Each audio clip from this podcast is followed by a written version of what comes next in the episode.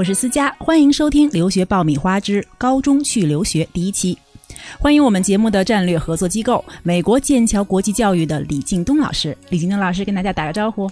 各位听众，你们好，我是美国剑桥国际教育的李敬东。嗯，首先呢，今天我们的这个话题是呃，什么样的孩子适合高中留学？说到这儿呢，其实李敬东老师，我跟您分享一下我最近的一个见闻，就是正好最近呢是去华盛顿出差。有一天正好是在周末的时候，在博物馆里，然后呢，我是看到有很多很多的，就是初中啊、高中这样的一个一些学生小伙伴们结伴去博物馆里边度过周末。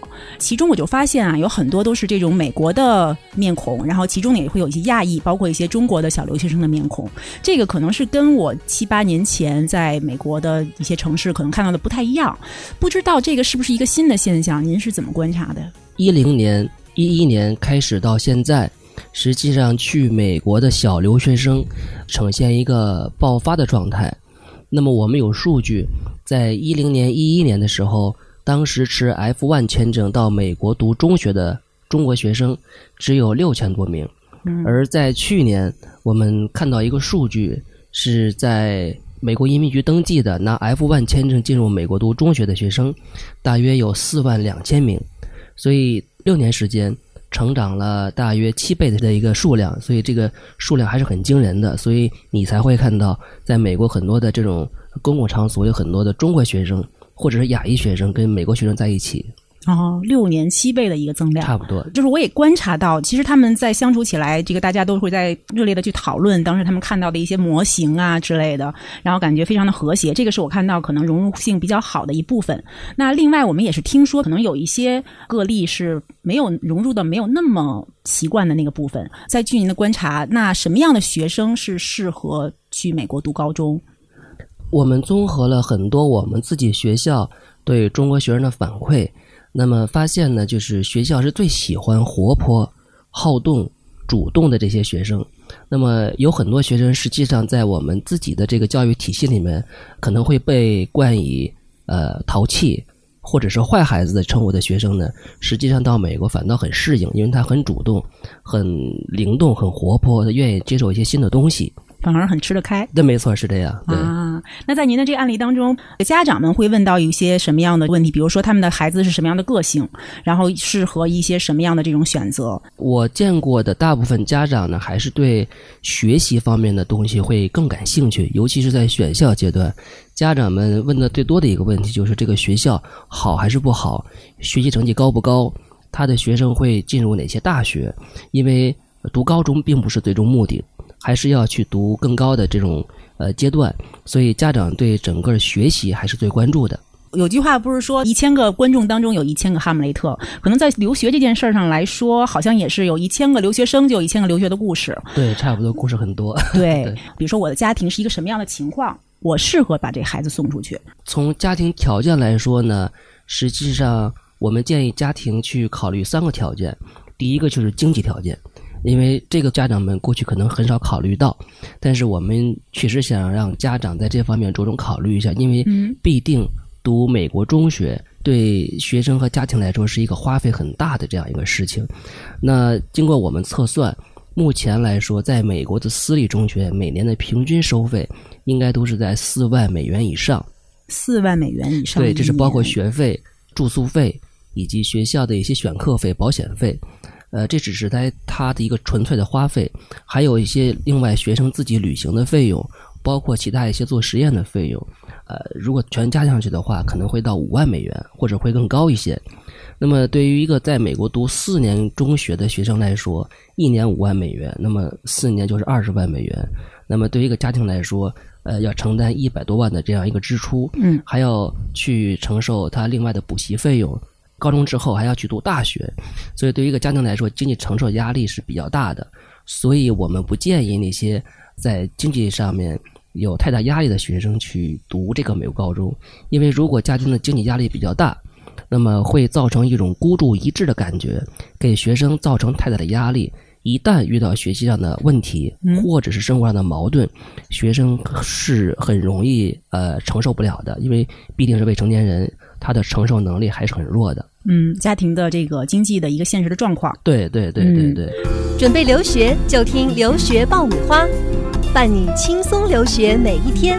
获取留学资讯，免费留学咨询，收听专属于你的留学公开课，请关注节目的微信订阅号“留学爆米花”。对于孩子的自身来讲呢，我们建议就是说，就是家长要观察一下孩子。首先，这个孩子呢要有一个很好的自控能力，以及学习能力和适应能力。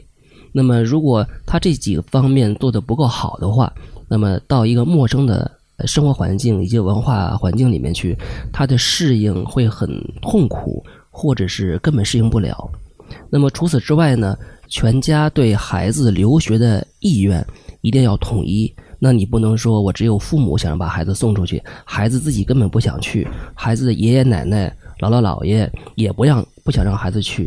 那么如果在这种时时候呢，家长是硬把孩子送出去的话，一旦有问题，那么家庭会有很深的矛盾，会发生争吵，孩子呢也得不到一个统一的意见的指导，也会呃受不了。会回来，那实际上这个对孩子来说是一个很挫折的一次经历。嗯，接下来还想请教一下李老师，在您的这个接触到的一些案例当中，您能不能给我们举一个、两个这样相对的这个例子？比如说他们在什么样的情况下出国去留学，然后两种可能相对，一个是适应的比较好，或者是他的选择可能各方面天时地利人和；那另一方面呢，就是可能没有那么适应，或者是有一些值得讨论的地方。呃。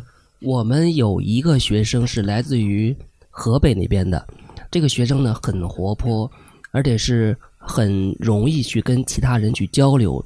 他最开始进入学校的时候，实际上语言并不是特别好，但是呢，他就是用自己的手势、呃笑容，或者是一些愿意参加活动的热情，很快的在学校里面交了一大堆的朋友，同时呢，也赢得了学校老师的喜欢。在同样考试成绩以及交作业情况的这种状态下呢，他的 GPA 就比同样的其他同学会高，所以这个就是他在学校关系处理的会非常好，适应能力很强。嗯，性格非常的性格非常好。对对对，我们还有另外一个学生呢，就是确实是适应能力比较差一点，他对尤其是饮食适应能力非常非常差。他在去了美国大约呃两周之后，就不断的向我们提出吃不饱。后来我们经过仔细的调查，发现，呃，并不是吃不饱，是家庭给他准备了足够的食物，但是因为不可口，他吃不下，所以老说是饿，吃不饱。但是这个东西，因为美国家庭对中国的饮食的操作会很陌生，没有办法解决，我们只能是让家庭去随时的去给他买一些中国的快餐食品。在这种情况下呢，学生觉得嗯很难受。跟他在中国里边的这种居家环境差别很大，所以在家庭和学校都不知情的情况下，自己偷偷的买了张机票跑回中国了。实在是长了一颗这个啊中国的胃，然后太想念中国的美食了。是是是，嗯，好的。那最后还有特别想请教一下您，就是这个孩子，不管是他是初中还是高中，他到底是一个什么样的学习成绩去？美国进行留学，这个有一个硬性的规定吗？现在这个没有特别的规定，但是呢，有一个规则就是你申请的学籍越高，那么对你的英文的要求就越高。那么举个例子来说，美国的高中是九到十二年级，一般的私立高中是不接收十二年级学生的，他会接收十一年级学生。但是对十一年级的学生呢，会有很高的就是语言要求。嗯，那么托福一定要达到一定的成绩，比如说是七十分以上，或者是八十分以上。这种大学申请的这种结果越好的学校，它的托福要求就会越高。因为在美国的高中呢，十二年级基本上就是一个大学的一个就是选校年，他的学习任务基本上已经很少了。嗯，那么对于国际生来说，在这个时候去美国，你没有适应的一个过渡。只能直接进入考试和选校阶段，在这个时候，如果你的语言很差，你是很难选到很好的大学。这个实际上对于私立学校来说，他的学生是比较失败了。嗯，那么在有这种失败案例的情况下，对于私立学校的声誉会有很大的影响。嗯，那以一般的这种案例当中，平均的适应，比如说他在选择大学的时候，适应的时间大概是多少？您建议？还要看孩子自己的准备，嗯，那么他的语言准备、考试准备，包括一些背景的准备，他是否准备足够了？如果准备的不够，我们实际上建议学生是在九年级的时候去入读美国的高中，嗯，呃，那么换算成中国的年纪，应该是初二的时候申请美国高中，呃，然后是初三入读。那么读完整的四年，因为美国的学制呢，九十十一这三年的整个的学习难度是递增的，他每一年的学习都会为下一年度的这个学习去打基础，所以如果你能在九年级就开始读，那么你是你实际上有很长的适应阶段可以去过渡，包括你的语言文化。呃，这种还有呃饮食，你的过渡这个周期会很长，也会有很多人帮助你去适应。那么这样子，你到十二年级的时候，你的整个的 GPA，你的这种学习和考试的方式都会很适应美国。嗯，当然还是要回到您之前提供的一个建议，就是说要考虑到呃家庭的一个经济的情况和这个时间的成本，还有这个相应学生的适应能力。对对对。好的，今天我们的节目就是这样。获取留学资讯，免费留学咨询，收听专属于你的留学公开课，请关注节目的微信订阅号“留学爆米花”。感谢我们的节目的战略合作机构——美国剑桥国际教育的李敬东老师。谢谢大家，我们下一期节目再会。再会。there's nothing I can do